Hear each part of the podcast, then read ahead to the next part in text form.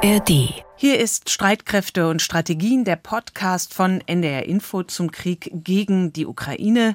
Diesen Podcast gibt es unter anderem in der ARD Audiothek. Heute ist Freitag, der 31. März und wir zeichnen den Podcast um 12 Uhr auf und wir das sind Kai Küstner und Anna Engelke im ARD Hauptstadtstudio in Berlin. Deutschland und das Vereinigte Königreich haben eine wichtige Führungsrolle übernommen. Als größte europäische Geber für die Ukraine haben wir entschlossen reagiert und Entscheidungen getroffen, die früher vielleicht unvorstellbar gewesen wären. Es ist unschwer zu erkennen, das ist der britische König Charles. Er hatte eine Premiere am Donnerstag als erster Monarch überhaupt hat er im Bundestag gesprochen, nur zwei Steinwürfe von hier entfernt. Der Entschluss Deutschlands, der Ukraine so große militärische Unterstützung zu kommen zu lassen, ist überaus mütig, wichtig und willkommen. Der britische König hat ein Thema angesprochen, mit dem wir uns in dieser Folge auch beschäftigen, die militärische Unterstützung für die Ukraine. Wir gucken heute genauer auf die zusätzlichen Milliarden an Euro, die das Bundesverteidigungsministerium für die Ukraine-Hilfe bekommen soll. Ich finde ja sehr interessant, wie schnell das alles geht. Da zugleich mehr von dir, Kai. Und wir sprechen mit unserer ARD-Kollegin Nina Barth in Washington über das Land, das die Ukraine bisher am stärksten unterstützt. Das sind ja die USA.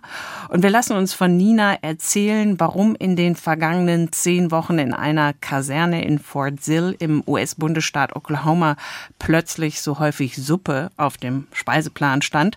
Und unser Schwerpunkt in dieser Folge ist das Gespräch mit dem Militärexperten Franz Stefan Gadi vom Institute for International Strategic Studies. Das ist eine Denkfabrik in London.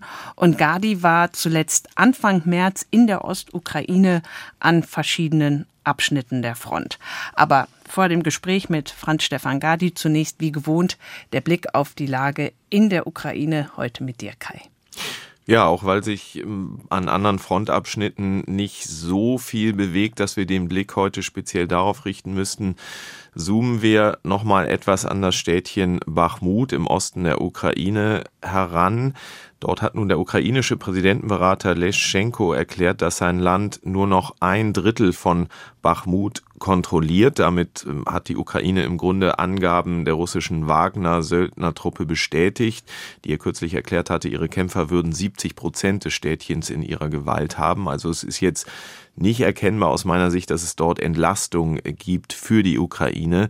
Deren Streitkräfte hatten ja dieser Tage von einer Stabilisierung der Lage in Bachmut gesprochen und sich auch zuversichtlich geäußert, die Erschöpfung auf russischer Seite werde sehr bald für eine Gegenoffensive von der Ukraine genutzt werden können. Was diese Erschöpfung angeht, so gibt es jetzt verschiedene Zahlen aus unterschiedlichen Quellen, die ich jetzt nicht alle aufzählen und gegenrechnen will, aber sie kommen letztlich alle zu dem Ergebnis, dass die Wagner-Söldner etwa 30.000 Tote oder Verletzte zu beklagen hatten, seit sie dort kämpfen dass diese Verluste und die Bindung der Truppen erstens dazu führt, das ist eine andere Erkenntnis, dass an anderer Stelle keine signifikanten russischen Offensiven oder Operationen möglich sind derzeit und dass Wagner aus diesem internen Machtkampf ja mit den normalen, in Anführungsstrichen, normalen russischen Truppen geschwächt hervorgehen könnte. Das beobachten wir noch äh, weiter, Anna. Lass mich aber noch eine Entwicklung anfügen, auch wenn sie nichts mit der Front und den Kämpfen direkt zu tun hat. Und zwar haben russische Behörden den Wall Street Journal Korrespondenten Ivan Gershkovich in Jekaterinburg verhaftet. Der Vorwurf lautet Spionage. Ich will da jetzt nicht in die Tiefe gehen. Ich will nur darauf hinweisen, dass ja autoritäre Staaten auch der Iran zum Beispiel, Zivilpersonen immer mal wieder als Fun nutzen, um ein Erpressungspotenzial zu haben oder sie auch dann auszutauschen in einem irgendwie auch gearteten Deal später. Also durchaus eine beunruhigende Entwicklung, so wird das auch hier in Berlin gesehen. Das Weiße Haus hat jedenfalls alle US-Bürger zur sofortigen Ausreise aus Russland aufgefordert. Ja, danke Kai. Und auf diese Entwicklung in Russland werden wir auch noch weiter schauen. Jetzt heute konzentrieren wir uns auf die Lage in der Ukraine und da können wir mit jemandem sprechen, der sich Anfang März für einige Tage ein eigenes Bild von der Front im Donbass machen konnte. Es ist äh, Franz Stefan Gadi, Militärexperte an der Londoner Denkfabrik Institute for International Strategic Studies. Er war auch Senior Fellow am East-West Institute in New York. Er war Berater von Streitkräften in den USA und auch in Europa. Und er ist uns jetzt aus Wien zugeschaltet. Herr Gadi, sehr schön, dass Sie sich Zeit für uns nehmen. Sie waren ja Anfang des Monats für einige Tage an verschiedenen Abschnitten der Front im Donbass. An was erinnern Sie sich von Ihrem Aufenthalt dort am eindrücklichsten? Nun, da gab es natürlich mehrere Momente, an die man sich äh, sicher noch eine Zeit lang erinnern wird. Ich glaube, im Allgemeinen ist das vielleicht traurigste und ähm, bewegendste einfach dieser fließende Übergang von Frieden zum Krieg. Man fährt in die Ukraine, man ist ein paar Autostunden entfernt von diesem Land hier in Europa, in Deutschland oder auch in Österreich und plötzlich ist Krieg, ja.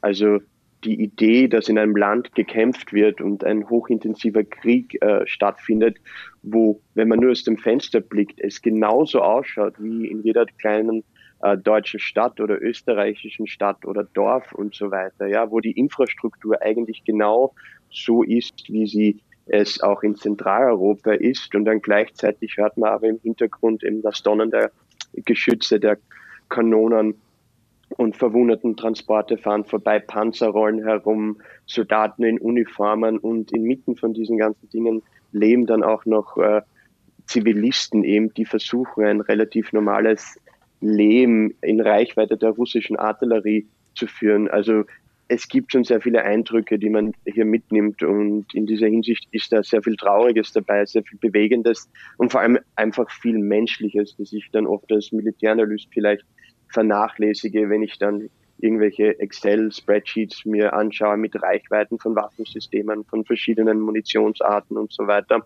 und Karten anschaue von Generalstäblern eben äh, skizziert und so weiter, ja, wo dann eben ein Pfeil in eine Richtung an einer Frontstelle zeigt und man immer vergisst, ja, hier geht es ja wirklich um Menschenleben und es ist eine der schrecklichsten Professionen oder Dinge, die man unter Menschen eben sich gegenseitig antun kann, Krieg zu führen und, und eben diese Idee, dass einer dieser Konflikte in dieser Art und in dieser Schrecklichkeit in Europa stattfindet, das ist dann teilweise schon bedrückend, wenn man dort ist.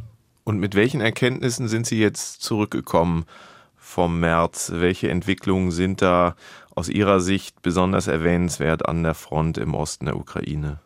Nun, ich glaube, eine Sache, die vielleicht oft medial nicht in dieser Tiefe dargestellt wird, ist selbstverständlich, dass die Situation an verschiedenen Frontabschnitten äh, oder der Charakter des Krieges sich einfach ändert. Ja, es ist ein großer Fokus auf Bachmut im Moment, selbstverständlich, weil das ein Schwerpunkt der Kämpfe ist. Es gibt aber auch andere Frontsektoren, wo sehr harte Kämpfe stattfinden. Um Wuledar, Avdivka und so weiter. Ja. In diesen anderen Regionen ist ähm, der Krieg vielleicht oder der, die, sind die Kampfhandlungen vielleicht ein bisschen dynamischer als jetzt äh, es in Bakhmut der Fall ist. Andere Einheiten, die eingesetzt werden, andere Taktiken, die angewandt werden und so weiter. Und natürlich ist die Moral dann oft auch eine andere. Zum Beispiel in Wuledar äh, schien es mir, dass die Moral unter den ukrainischen Truppen etwas höher ist als in Bakhmut. Im Allgemeinen ist äh, die Moral extrem hoch nach wie vor unter den ukrainischen Streitkräften. Auf russischer Seite, was man hört, ist die Moral mäßig. Ja, das ist aber auch sekundär, weil sich damit, glaube ich, die russischen Soldaten abgefunden haben, beziehungsweise auch die äh, Söldner der Wagner-Organisation und so weiter. Aber ich meine, äh, im Großen und Ganzen ist es so, dass natürlich oft geredet wird über diese etwaige Frühlingsoffensive, dass im Reserven aufgebaut werden auf ukrainischer Seite, dass eben jeder hofft, dieser Krieg, dass dieser Krieg bald äh, zu Ende sein wird, aber dass letztendlich das eine Hoffnung bleiben wird für die nahe Zukunft, eben weil beide Seiten noch militärische Optionen haben und das kommt auch deutlich durch, wenn man mit den einzelnen Soldaten und ähm, Offizieren, Unteroffizieren, Mannschaften und so weiter spricht über diesen Konflikt. Seit dieser Woche sind jetzt ja die ersten Kampf- und Schützenpanzer aus dem Westen angekommen. Und ähm, der hier in Deutschland für die Ukraine zuständige Bundeswehrgeneral Freuding, der hat bei uns im Podcast gesagt, die Panzer werden einen Unterschied machen. Für wie wesentlich halten Sie die Panzer aus dem Westen jetzt mit Blick auf den weiteren Verlauf des Kriegs? Sie haben ja auch gerade schon die Frühjahrsoffensive angesprochen. Nun ja, ähm, sie können einen Unterschied machen. Das ist aber nicht zwangsmäßig der Fall. Kein einzelnes Waffensystem alleine kann einen Unterschied machen. Hier geht es darum, dass man diese Waffensysteme erstens einmal gut handhaben kann. Also das Training an diesen Systemen ist enorm wichtig, dass man sie in Stand äh, setzen kann, in Stand halten kann, ja, ähm, im Felde. Natürlich, das ist äh, gegeben, das muss auch funktionieren. Aber eben, es geht hier vor allem darum, dass man ein Waffensystem wie einen Leopard 2 Kampfpanzer mit anderen Systemen integriert, zum Beispiel mit Schützenpanzern, mit Flugabwehrsystemen, mit abgesessener Infanterie, also Soldaten eben, die zum Beispiel Panzerabwehrlenkwaffen oder so weiter haben, um dann im sogenannten Kampf der verbundenen Waffen eben zu operieren. Also diese Integration, dieses tödliche Ballett, wie ich es vielleicht mal genannt habe, oder eben dieses tödliche Steinschere-Papierspiel, eben wo eine Fähigkeit eine andere Fähigkeit ergänzt, beziehungsweise matt setzt und so weiter.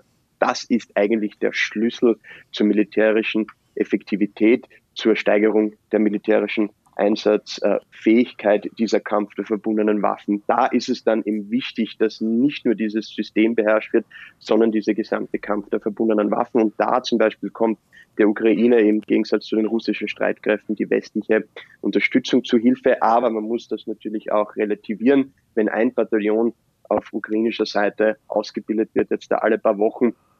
Die Ukraine aber drei Korps ähm, hat für diese äh, potenziell, äh, potenzielle Frühjahrsoffensive, dann ist das natürlich relativ limitiert, wie viele Leute diesen Kampf der verbundenen Waffen beherrschen werden. Also Korps, Division, Brigade, Bataillon, Kompanie, ähm, Zug und so weiter ist die grobe Unterteilung von diesen Formationen jetzt, was die Größe betrifft, also von oben nach unten quasi mhm. ähm, durchdeklariert. Und in dieser Hinsicht ähm, ist es, ist es, ist, ist dieser Kampf der verbundenen Waffen das Wichtigste und es gibt keine game-changing Waffensysteme. Also kein mhm. Waffensystem ist ein Game Changer, äh, Game. Früher oder später adaptiert sich die eine oder andere Seite. Der äh, General der Reichswehr äh, in den 20er Jahren, Hans von Seegt, hat einmal einen Satz gesagt, der mir immer in Erinnerung äh, geblieben ist. Gegen ein technisches Mittel gibt es ein technisches Gegenmittel sozusagen. Grundsätzlich ist äh, der Vorteil von einzelnen Waffensystemen, die auf dem Schlachtfeld neu auftreten,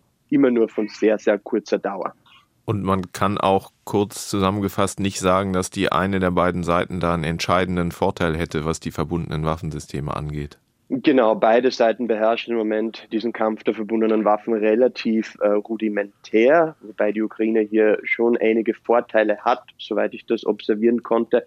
Aber selbstverständlich ähm, ist es nicht so, dass sie jetzt äh, in der Meisterdisziplin ganz vorne noch dabei sind. Ja als Streitkraft. Wir haben das schon verstanden mit den verbundenen Waffen und dass nicht eine äh, Waffengattung jetzt den Unterschied macht. Aber natürlich gucken wir immer darauf, was so von den unterschiedlichen Seiten kommt. Und nun hat äh, der russische Präsident Putin angekündigt, dass Russland 1600 Panzer neu produzieren wolle oder zumindest vorhandene Panzer instand setzen wolle. Und dann, wenn man dann im Vergleich dazu die, was wird das sein, so um die 400 westlichen Kampf- und Schützenpanzer nimmt, die jetzt an die Ukraine geliefert werden, werden. Was ist da wichtiger, so Masse oder Klasse? Naja, wie hat Stalin einmal gesagt, die Quantität entwickelt irgendwann einmal eine gewisse Qualität auch. Also wenn natürlich größere Mengen an Systemen wie Kampfpanzern eben vorhanden sind und die andere Seite eine relative limitierte Anzahl an vielleicht überlegenen, also einzelnen überlegenen Systemen hat, dann ist es vielleicht so, dass es ausgeglichen werden kann. Das kommt aber auf die genaue taktische Situation selbstverständlich an. Ich weiß nicht genau, was dieses Statement betrifft, was Putin hier im Detail gemeint hat. Ich kann mir nicht vorstellen, dass er innerhalb eines Jahres 1600 äh, Kampfpanzer instand setzen kann beziehungsweise neu produzieren kann. Ich vermute, dass die russischen Rüstungsindustrie in dieser Hinsicht vielleicht ein Dutzend, über ein Dutzend, zwei Dutzend oder so Kampfpanzer produzieren oder instand setzen kann. Aber das ist eine Spekulation. Also genaue Daten habe ich hier auch nicht in dieser Hinsicht. Ich glaube aber, dass die Anzahl 1600 vielleicht äh, oder mit großer Wahrscheinlichkeit übertrieben ist und nicht der Realität entspricht. Jetzt haben wir über Waffensysteme gesprochen, aber noch nicht über das ähm, Thema Munition, das ja, da gibt es ja gar keinen Zweifel, die ukrainischen Soldaten sehr, sehr dringend brauchen. Jetzt hat die EU beschlossen, der Ukraine eine Million Artilleriegeschosse zur Verfügung zu stellen. Ist das aus Ihrer Sicht ausreichend?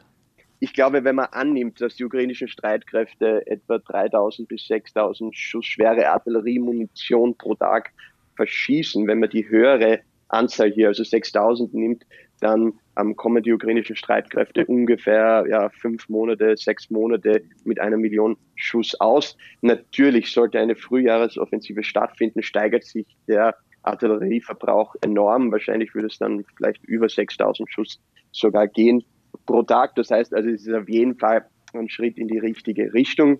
Die Frage ist, kann die Europäische Union wirklich diese Anzahl an Artilleriemunition an die Ukraine liefern. Hier gibt es Lieferengpässe, hier gibt es natürlich äh, Rohstoffe, die sich verteuert haben und es ist trotzdem noch ein relativ komplexes äh, System. Also eine äh, Artilleriegranate, zum Beispiel des Typs äh, 155 Millimeter, hat ungefähr ein Dutzend verschiedene Bauteile, die müssen von verschiedenen äh, Zulieferern geliefert werden. Dann gibt es eben die Rohstoffe, zum Beispiel wie Schießpulver und so, das knapp wird, wo es in ganz Europa nur einige Fabriken gibt, die das herstellen.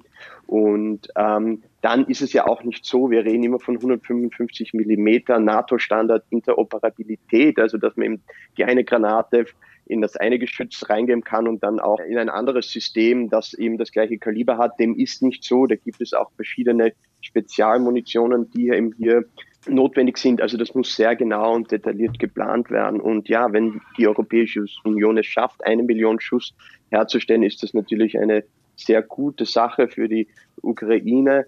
Ähm, aber es ist, wird, wird, wird sehr schwierig werden, meiner Meinung nach. Mit Blick auf die Frühjahrsoffensive, da wollen wir jetzt Ihnen keine Geheimnisse entlocken, sondern wirklich nur Ihr Expertenwissen anzapfen. Ich habe auch keine Geheimnisse, was das betrifft. Die Sie vermutlich auch nicht in einem Podcast teilen würden. Aber äh, wenn Sie drauf schauen, einfach mit, mit dem Wissen, was Sie haben, Sie gucken auf die Karte, Sie wissen ungefähr, äh, wie die beiden Armeen aufgestellt sind. Wann und wo wäre denn diese Frühjahrsoffensive am sinnvollsten?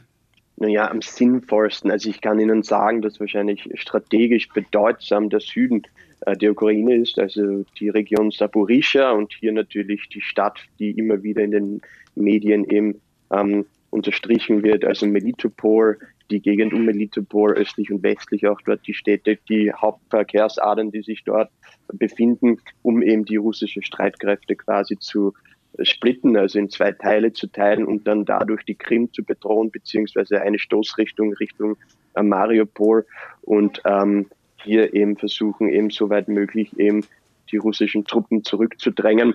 Ob das möglich ist, ähm, kann ich natürlich jetzt dann nur spekulieren. Ich glaube, was den Charakter dieser Frühjahresoffensive betrifft, kann es so sein, dass sie entweder schleichend anfängt, also nach und nach eben mit kleineren Angriffen, etwa so ähnlich wie die russische Offensive eben, die im Jänner angefangen hat, äh, Januar äh, angefangen hat. Es kann aber auch sein, dass es zu einem größeren Angriff kommt, eben, dass diese Offensive mit einem größeren Knall quasi stattfindet. Ja, das ist natürlich auch möglich. Es gibt die Möglichkeit, dass es Entlastungsangriffe entlang verschiedener Frontabschnitten gibt oder eben, dass diese Offensive am Anfang überhaupt nicht im Süden stattfindet, sondern vielleicht weiter oben im Norden, in anderen Regionen und so weiter. Also ich, ich kann da nur spekulieren. In der Hinsicht mhm. weiß ich nicht genau, was passieren wird oder wann sie kommen wird, ähm, mit wie viel äh, Material Soldaten und Einheiten die Ukraine hier antreten wird, das sind alles pure Spekulationen, ja. Und in dieser Hinsicht kann nur eines gesagt werden, also die Wahrscheinlichkeit, dass es eine Frühjahrsoffensive geben wird, ist, ist glaube ich, groß. Aber trotzdem nochmal danach gefragt, ähm, eine solche Offensive ist trotzdem realistisch aus Ihrer Sicht? Also die ukrainische Armee ist dafür ausreichend ausgestattet, dann auch dank des westlichen Materials? Das kann ich nicht beurteilen, ob sie äh, ausreichend ausgestattet ist in dieser Hinsicht. Äh, aber das ist auch sekundär, weil letztendlich, ich glaube, die Ukraine unter einem politischen Zugzwang äh, steht, hier diese Offensive wirklich früher oder später vom Zaun zu brechen. Ob es dann passiert, kann ich natürlich auch jetzt nicht beurteilen. Aber ich habe schon, wie ich in der Ukraine war, unter den Soldaten, mit denen ich gesprochen habe und Offizieren und so weiter, höheren Offizieren auch, äh, das Gefühl bekommen, dass es die diese Frühjahrsoffensive für sehr not notwendig halten, vor allem was die westliche Unterstützung betrifft. Eben in gewisser Weise will man dem Westen zeigen, dass man hier auch noch Territorium zurückerobern kann, eben dass dieser westliche äh, Waffenfluss, Munitionsfluss, Unterstützung im Allgemeinen, auch was die Gefechtsfeldaufklärung betrifft, die Lebensadern äh, der Ukraine sozusagen, dass die nicht abbrechen. Und in dieser Hinsicht kann ich mir gut vorstellen, dass so eine Offensive stattfindet. Aber ich glaube, es bleibt äh, zu erwähnen vielleicht, dass der Charakter dieser Offensive nicht so sehr mit der Kharkiv-Offensive vom letzten Jahr zu vergleichen wäre, sondern vielmehr mit der Cherson-Offensive, wo es eben langsam und stetiges äh, Vorgehen gegeben hat der ukrainischen Streitkräfte, die relativ blutig war, diese Offensive eben und sehr lange gedauert hat und gekennzeichnet war oder charakterisiert war eben von Abnützung, also hohen Verlusten an Menschen und Material auf ukrainischer Seite. Das ist natürlich eine Möglichkeit und wahrscheinlich ist die Chance hier höher, dass es eben zu einem, ja, quasi großen Durchbruch kommt, der dann rapide eben von den ukrainischen Streitkräften ausgenutzt werden kann. Aber es gibt einen Grund eben, warum man von der Kriegskunst redet und nicht von der Kriegswissenschaft. Nur vieles hier ist intuitiv. Das heißt also Kommandeure, die intuitiv eben befehligen, können natürlich hier einige Vorteile auch erzielen. Also es kann sein, dass die eine oder die andere Seite Fehler begeht, dass plötzlich eine Lücke in der Front entsteht, dass die Moral in einer Einheit zusammenbricht, wo man dann durchstoßen kann und so weiter. Wenn diese Offensive beginnt, dann kann man vielleicht erste Ableitungen treffen. Das andere ist im Moment, und was ich auch jetzt hier mache, reine Spekulation in Wirklichkeit. Mhm. Ähm, mit Blick auf die westliche Unterstützung haben wir jetzt ja schon viel über die unterschiedlichen Waffensysteme gesprochen. Ähm, unser Hörer Stefan Spiering aus Hamburg ähm, fragt uns in einer Mail, in welche Rolle denn Special Forces, also Spezialeinheiten aus Armeen westlicher Länder für die ukrainische Streitkräfte spielen würden. Wissen Sie da was zu? Ähm, also ich glaube, im Allgemeinen werden sie hauptsächlich benutzt, um ähm, ukrainische Spezialeinsatzkräfte auszubilden und quasi ukrainische Spezialeinsatzkräfte auch zu beraten. Ich glaube, hauptsächlich eben Beratung und Ausbildung, würde ich sagen. Kann man denn allgemeiner sagen, welche Rolle freiwillige Kämpfer aus anderen Ländern spielen in diesem Krieg Russlands gegen die Ukraine? Auch das eine Frage, die uns der Hörer Stefan Spiering gestellt hat. Ähm, nun ja, ich glaube, was hier interessant zu erwähnen ist, dass die Freiwilligen vielleicht eine größere Rolle am Anfang dieses Krieges gespielt haben und man aber auf ukrainischer Seite relativ schnell ähm, draufgekommen ist, also erkannt hat, dass ähm, viele dieser Freiwilligen eben das Geld, was man da investiert und auch ähm, die Ausbildung, die man da investiert, wenn sie überhaupt eine bekommen haben, natürlich, ähm, dass das oft verlorene Zeit ist, weil diese Freiwilligen dann ähm, relativ schnell, sobald sie das erste Mal an der Front waren, erkennen, okay, das ist jetzt nicht mein Kampf oder hier bin ich, halte ich mich nur für ein paar Tage auf und dann geht's wieder zurück in die Heimat. Ja.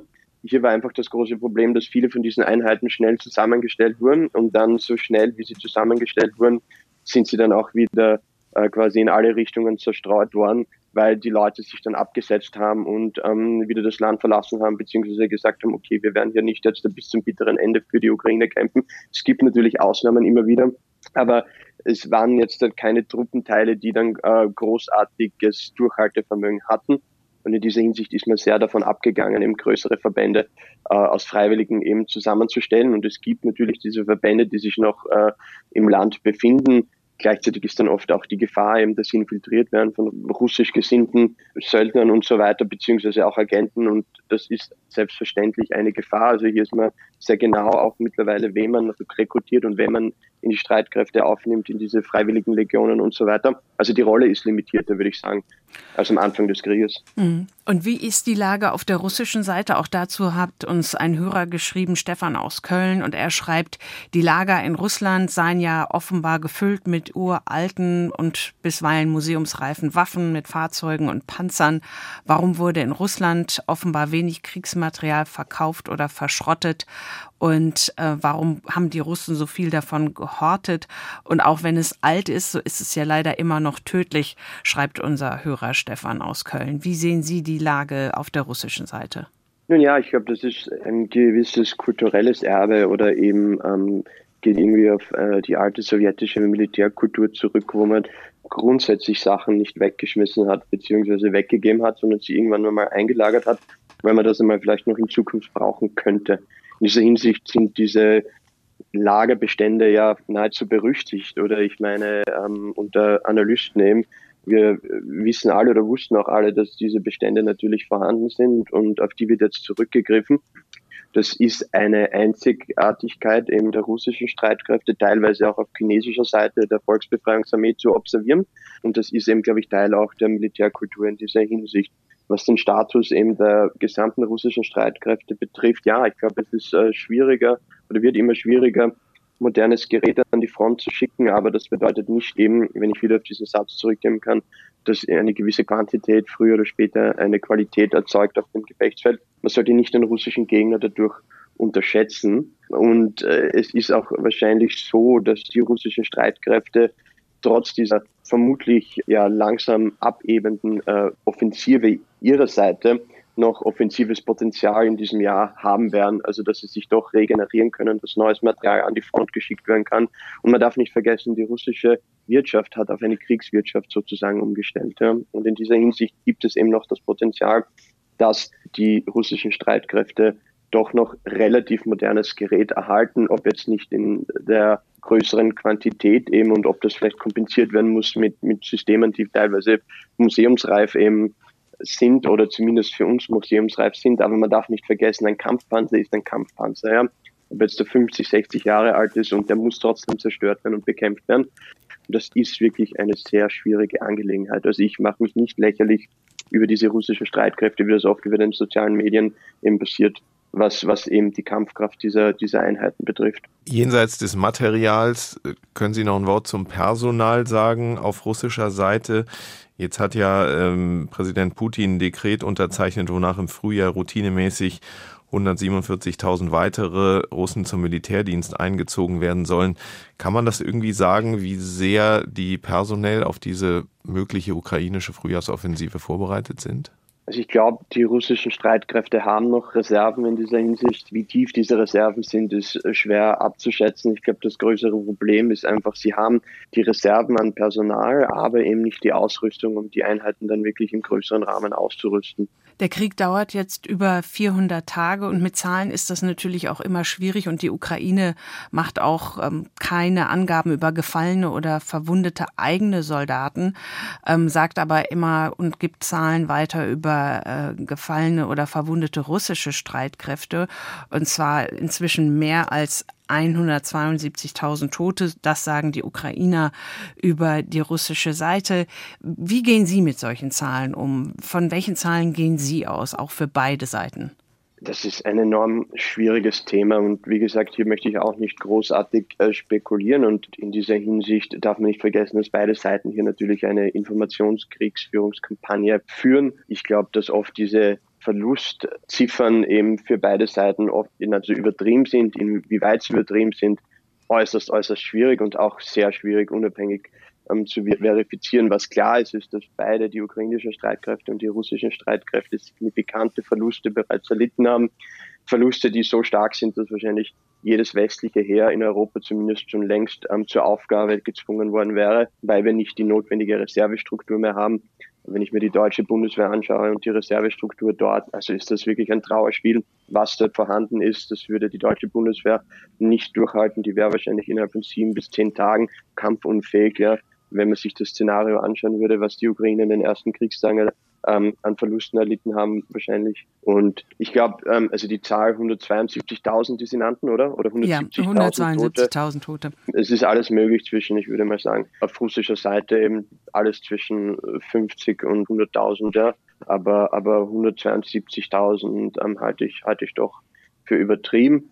Und auf ukrainischer Seite sind die Verluste auch signifikant, aber hier, ähm, ja, wie gesagt, ist es noch schwieriger, wahrscheinlich genaue Kalkulationen durchzuführen. Auf jeden Fall ist es so, dass Zehntausende Ukrainer auch ihr Leben wahrscheinlich verloren haben in diesem Krieg bereits. Soldaten meine ich jetzt ja, und Soldatinnen. Ja. Wir kommen langsam zum Ende, Herr Gardi. Uns hat ein Hörer dieser Tage geschrieben, Zitat, es ist nach 13 Monaten nichts passiert, außer dass so viele Menschen ihr Leben sinnlos verloren haben. Wer noch glaubt, dass dieser Krieg mit mehr Munition endet, kann nur naiv sein. So wird der Krieg nie enden, schreibt er. Es wird nur Verlierer geben. Dahinter scheint mir so ein bisschen die Sehnsucht zu stecken, dass man doch mehr Anstrengungen darauf verwenden sollte, sich zu einer Verhandlungslösung zu bewegen. Wie sehen Sie das? Ist das aus heutiger Sicht überhaupt realistisch? Nun, ich frage mich immer, was da konkret die nächsten Schritte sein sollen. Soll ähm, die Ukraine unilateral einen Waffenstillstand verkünden, ihre Truppen eben die Kampfhandlungen einstellen, ohne dass die Russen hier mitmachen? Ich bin für alle Verhandlungen, für alle Gespräche zwischen den Ukrainern und Russen. Ich sehe das komplett wertefrei. Es kann aber nicht bedeuten und unter dem Deckmantel von Verhandlungen kann es nicht sein, dass es bedeutet, a, dass die Waffenlieferungen an die Ukraine aufhören und b, dass die ukrainischen Streitkräfte unilateral eben die Kampfhandlungen einstellen. Es gibt immer Verhandlungen natürlich in Kriegen und viele Kriege oder jeder Krieg endet in irgendeiner Art der Verhandlung. Also selbst die totalen Kriege wie der Erste und Zweite Weltkrieg selbstverständlich haben in äh, Verhandlungen gemündet, früher oder später. Aber hier gibt es natürlich einen Unterschied. Es gibt die Verhandlungen eben, die quasi Diktate sind, also eben, wo eine totale militärische Niederlage stattgefunden hat, der einen oder anderen Seite, wo es auch nicht wirklich jetzt da großartige Verhandlungen gibt, sondern eigentlich nur die Realität, die auf dem Gefechtsfeld geschaffen wurde, quasi sich dann schriftlich manifestiert in Verträgen und so weiter in Kapitulationsurkunden. Und dann gibt es selbstverständlich eben diese Konflikte, wo eben der Konflikt eine Zeit geht und beide Seiten dann früher oder später keine nennenswerten Fortschritte machen und realisieren, dass dieser Krieg eben, wenn er weitergeführt wird, kein Resultat oder kein äh, eindeutiges Resultat bringen wird. Und in dieser Hinsicht muss man verhandeln. Diese Konflikte gibt es natürlich auch. Ich würde aber warnen, eben davor zu sagen, dass dieser Konflikt jetzt in die zweite Kategorie im Moment fällt. Möglicherweise ist das der Fall. Aber wissen Sie, ich glaube, hinter dieser Frage versteckt sich eine gewisse Naivität und hier wird einfach der Charakter eines Krieges an sich missverstanden.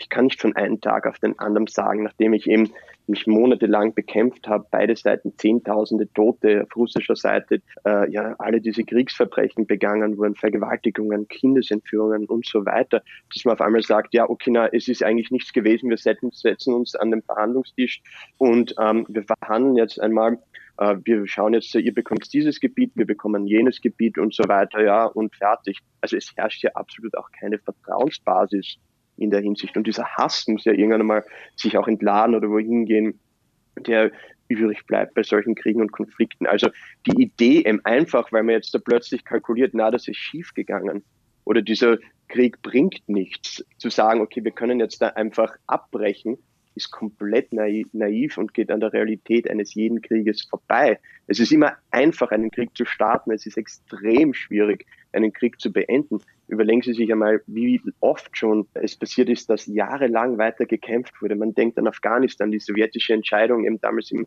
afghanisch-sowjetischen Krieg, sich äh, zurückzuziehen, war Jahre vor dem eigentlichen Rückzug schon getroffen worden. Und es ist einfach eine schwierige Sache. Ja, ich bin für Verhandlungen. Nein, ich bin nicht für einen unilateralen Waffenstillstand der Ukraine. Und ja, das ist ein Krieg, wo es eigentlich auf beiden Seiten sehr viele Verlierer gibt, ja, weil es gibt nichts Schrecklicheres, als wahrscheinlich in einem Krieg zu fallen, wenn man bedenkt, es gibt so viele andere Dinge auf dieser Welt, ja, mit denen man eigentlich zu kämpfen hat als Mensch. Und dann ist es so, dass noch dieser Krieg oder ein Krieg dazu kommt. Ja. In dieser Hinsicht ist es eine sinnlose Aktivität in vielerlei Hinsicht. Und ich habe das Phänomen Krieg jetzt mein ganzes berufliches Leben äh, studiert und ich muss dann immer wieder denken, und entschuldigen Sie, wenn ich da jetzt ins österreichische, deutsche abgleite, wie kann man nur so deppert sein, einen Krieg anzufangen überhaupt? Ja? Verstehe ich nicht. Auf die Frage habe ich ehrlich gesagt selber keine Antwort, ja, nach all diesen Jahren. Ja es kommt immer auf diesen Punkt eben zurück. Aber eben, man kann nicht einen Krieg einfach abdrehen und einschalten wieder. Und hier bedarf es natürlich auch einer gewissen militärischen Realität oder eben Entscheidungen, die auf dem Schlachtfeld stattfinden. Und die Russen, also die russischen Streitkräfte und die ukrainischen Streitkräfte, beide glauben noch, dass sie militärische Optionen in dieser Hinsicht haben. Und erst wenn diese militärischen Optionen aufgebraucht sind, wird es wahrscheinlich dann zu ernsteren Verhandlungen kommen. Das heißt aber nicht, und das ist mein letzter Punkt, dass das bedeutet, wir können die Ukraine zwingen, indem wir unsere Waffenlieferungen einstellen, zum Beispiel schneller an den Verhandlungstisch zu kommen, weil dann würde dieser Krieg einfach in einem anderen Charakter münden. Dann würde es vielleicht ähm, plötzlich ein Guerillakrieg werden, wo eben noch schwere Verluste für die ukrainische Zivilbevölkerung eben zu befürchten sind, weil unterkriegen lässt sich das ukrainische Volk mit Sicherheit nicht. Das ist etwas, was ich mitgenommen habe von meiner letzten Reise. Ja, die, sie kämpfen, auch wenn sie zum Schluss nicht mehr mit Messer kämpfen, werden sie sich wehren. Also davon bin ich komplett überzeugt. Ja, vielen Dank, Herr Gadi. Äh, vielen Dank für Ihre Zeit und auch für Ihre Einschätzung. Das war Franz Stefan Gadi, Militär- und Verteidigungsexperte an der Londoner Denkfabrik Institute for International Strategic Studies. Und jetzt zu einer überraschenden Meldung von Anfang der Woche hier in Berlin. Der Bundestag möchte möglichst schnell weitere 12 Milliarden Euro für deutsche Waffenhilfen an die Ukraine freigeben. Das ist nun wirklich eine Menge Geld. Bislang stellt Deutschland insgesamt für militärische Hilfe für die Ukraine knapp 2,5 Milliarden Euro zur Verfügung und jetzt eben im Hauruck-Verfahren 12 Milliarden. Kai Du kennst die Details, mach uns schlauer. Ja, wichtig zu wissen ist, glaube ich, dass dieses Geld jetzt nicht auf einen Schlag ausgegeben wird. Das wäre ja dann im Prinzip, wenn ich richtig gerechnet habe, sogar eine Verfünffachung dessen, was man bislang investiert hat, sondern diese Ausgaben werden gestreckt auf die Jahre 2024 bis 2032. Was daran aber bedeutsam ist aus meiner Sicht, dass man damit ja ein doppeltes Signal aussendet, sowohl eins an die Ukraine, wir lassen euch auch langfristig nicht im Stich, als auch eins an Moskau. Ein Signal nämlich mit dem Inhalt glaubt nicht, dass äh, langfristig unsere Anstrengungen in sich zusammensacken werden. Also das ist durchaus eine sehr bedeutsame Entwicklung. Wie splitten sich diese 12 Milliarden jetzt auf? Vier davon fließen in die Bundeswehr, also für Material, das nachbestellt wird infolgedessen, dass da ja vieles an die Ukraine abgegeben wurde. Und acht Milliarden sind für die Ukraine selbst vorgesehen. Jetzt ist noch eine ganz andere Frage Frage, das wird ja nicht aus dem Sondervermögen gestemmt, sondern aus dem Bundeshaushalt. Und das heißt, es muss irgendwo auch eingespart werden. Das wird jetzt in den nächsten Wochen und Monaten für den Haushalt 24 auf den Weg gebracht. Das ist ehrlich gesagt nicht meine erste Baustelle, sondern die des Finanzministeriums. Deswegen würde ich ihm hier auch nicht vorgreifen wollen. Das sagt Boris Pistorius, der Bundesverteidigungsminister. Aber das ist, glaube ich, ja diese Megadebatte, die uns ins Haus steht. Wo wird gespart, wenn sich ja alle ziemlich einig sind, dass unsere Streitkräfte besser ausgestattet werden müssen und auch das NATO-2-Prozent-Ziel eingehalten werden soll? Boris Pistorius, den wir gerade gehört haben, der hat es ja am Mittwoch vor dem Haushaltsausschuss gesagt, nachdem der dann die 12 Milliarden Euro gebilligt hatte. Am Donnerstag kam jetzt die Meldung vom Rüstungskonzern Kraus Maffei Wegmann, dass die Bundeswehr zehn Panzerhaubitzen 2000 bestellt hat. Das sind ja die Panzerhaubitzen, die die Bundeswehr schon vor einigen Monaten an die Ukraine abgegeben hatte. Woher kommt denn jetzt plötzlich diese Hammergeschwindigkeit? Ich fand ja, es war eine interessante zeitliche Koinzidenz, dass der Zapfenstreich, der große Zapfenstreich für Christine Lamprecht, also die ehemalige Verteidigungsministerin, am Vorabend dieser wegweisenden Haushaltsausschussentscheidung stattfand. Der Panzerhaubitzenbeschluss, dass die in die Ukraine gehen, der fiel tatsächlich noch vor Sommer 2022. Dann ist, was Nachbestellungen angeht, erstmal nichts passiert. Das ist ja eines der großen Rätsel, das Lamprecht uns hinterlassen hat, warum man das jetzt nicht sofort aktiv äh, nachbestellt hat, trotz Zeitenwende. Jetzt drückt der neue Verteidigungsminister Pistorius da aufs Tempo, hat das in die Wege geleitet und hat auch versprochen, für die Nachbestellung der Leopard-Kampfpanzer noch bis Sommer die Verträge für die Nachbestellung zu unterschreiben. Das geht alles nicht mit Fingerschnips. Da muss das Beschaffungsamt, wie wir alle wissen, beteiligt werden, der Bundestag auch. Und äh, wenn das alles beschlossen und unterschrieben ist, dann heißt das ja trotzdem noch nicht, dass die Truppe dann sehr schnell dieses Material hat, äh, bis diese Leopard vom Typ 2A7, also diese neue Leoparden dann eintreffen, wird es wahrscheinlich noch weitere zwei Jahre trotzdem dauern. Und zu diesen Entscheidungen diese Woche, du hast ja auch gerade das Beschaffungsamt erwähnt, kommt dann ja auch noch eine wichtige Personalie bei der Bundeswehr, beziehungsweise eben bei diesem Beschaffungsamt. Was ist das für eine? Genau, Boris Pistorius hat die Präsidentin des äh, Beschaffungsamts in Koblenz, Gabriele Korb, von ihren Aufgaben entbunden und hat die bisherige Vizepräsidentin Annette Lenig-Emden zur Chefin gemacht und das mit dem Hinweis verbunden, man müsse, Zitat, an jeder Beschleunigungsschraube drehen, die wir finden können. Also Pistorius glaubt, dass die neue die richtige ist. Das ist nicht die erste Personalmaßnahme, wie wir wissen, die Pistorius trifft. Er hat ja den Generalinspekteur ausgewechselt, hat einen neuen Staatssekretär im Verteidigungsministerium eingesetzt und ich glaube, man kann sich ziemlich sicher sein, dass das auch nicht die letzte Maßnahme dieses Personalumbaus war. Ich glaube, Herr Pistorius wird noch weitere Beschleunigungsschrauben ausfindig machen. Ja, das macht ganz den Eindruck, dass sich da etwas tut im Verteidigungsministerium unter dem jetzt nicht mehr ganz so neuen Verteidigungsminister Boris Pistorius. Und der macht ja mit der Nachbestellung der zehn Panzerhaubitzen 2000 eigentlich erst den Anfang. Die Leoparden habe ich eben angesprochen, auch die werden nachbestellt, aber es muss noch viel mehr kommen, auch Systeme für die Flugabwehr, die die Bundeswehr an die Ukraine abgegeben hat, wie zum Beispiel ja das Flugabwehrsystem vom Typ Patriot. Ja, und dieses System kann einen wirklichen Unterschied in der Ukraine machen. Davon sind Fachleute überzeugt. Und Deutschland, die Niederlande und die USA stellen Patriot-Batterien zur Verfügung, der Ukraine zur Verfügung, als Schutz vor den anhaltenden russischen Raketenangriffen auf die zivile Infrastruktur eben in der Ukraine. Und in den vergangenen Wochen sind sowohl in Deutschland als auch in den USA ukrainische Soldaten Daten an diesem modernen, aber auch als sehr komplex geltenden Patriot-System ausgebildet worden. Unsere Kollegin Nina Barth aus dem ARD-Studio Washington hat sich die Ausbildung in den USA genauer anschauen können. Das äh, amerikanische Verteidigungsministerium hatte zu einer Reise für Journalisten eingeladen. Und wohin es ging, Nina, erzähl uns doch mal, wo die ukrainischen Soldaten ausgebildet wurden. Das war in Fort Sill. Das ist ein Militärstützpunkt im Südwesten von Oklahoma. Und dieser Stützpunkt ist quasi wie eine kleine Stadt. Da gibt es Kindergärten, Grundschulen, eine eigene Feuerwehr, Kirchen, Geschäfte, also alles drum und dran. Und in Fort Sill gibt es schon eine Patriot-Ausbildung und deshalb waren die ukrainischen Soldatinnen und Soldaten dort. 65 insgesamt, überwiegend Männer. Und sie sind dort zehn Wochen lang ausgebildet worden im Bedienen der Patriot-Systeme, aber auch in der Wartung, in der Instandhaltung. Und wir, insgesamt 18 Journalisten, durften zuschauen, wie sie so eine Patriot-Batterie angefahren haben. Wir standen in der Prärie und sie haben das alles aufgebaut und in Position gebracht und das alles haben wir gesehen. Naja, in der Prärie von Oklahoma. Normalerweise dauert es ja Monate oder sogar bis zu einem Jahr, um den Umgang mit dieser Patriot-Einheit zu lernen. Jetzt hast du ja gesagt, die ukrainischen Soldaten waren jetzt für gerade mal zehn Wochen in Fort Sill. Wie kann das sein? Das hat, glaube ich, alle überrascht. Das US-Verteidigungsministerium war auch von einer deutlich längeren Zeit ausgegangen. Aber es ist so, dass die Ukraine Soldaten geschickt hat, die schon viel Erfahrung im Abfangen von Luftangriffen haben. Das hat auch der kommandierende General von Fort Sill, Brigadegeneral Shane Morgan, gesagt.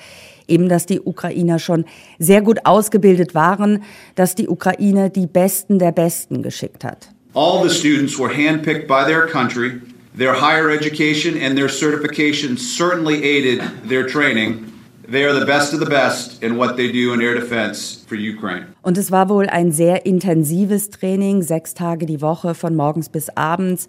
Wir konnten auch mit einem der Ausbilder sprechen und der hat erzählt, dass es normalerweise sechs Monate dauert, wenn sie Amerikaner ausbilden, aber dass die Ukrainer eben sehr gut ausgebildet sind, einen sehr starken Willen haben, hat er noch gesagt und dass wenn ihm jemand gesagt hätte, dass das Ganze in zehn Wochen geht, er es nicht geglaubt hätte.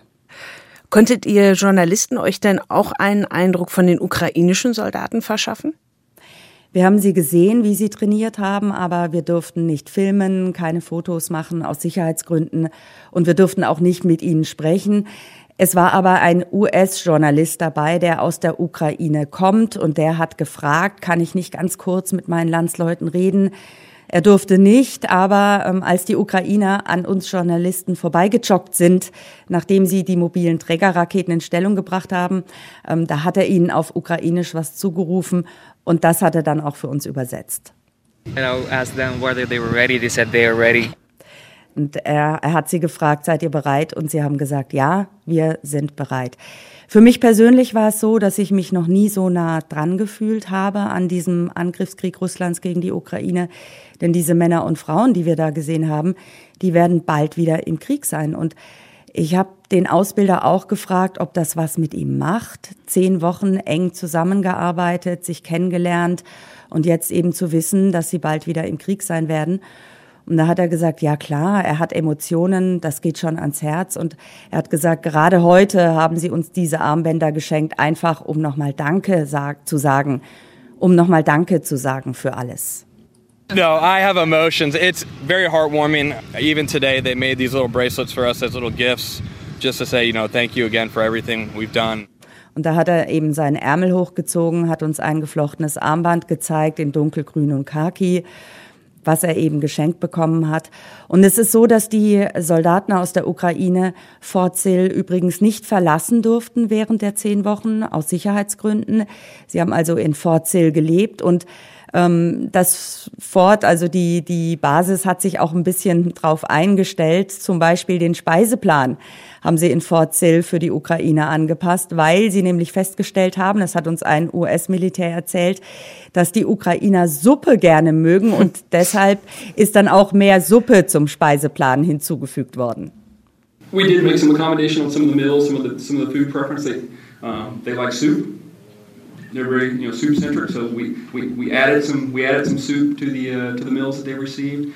Also sie haben sich auch da auf die Ukraine eingestellt. Soup-centric ist auch ein schönes Wort.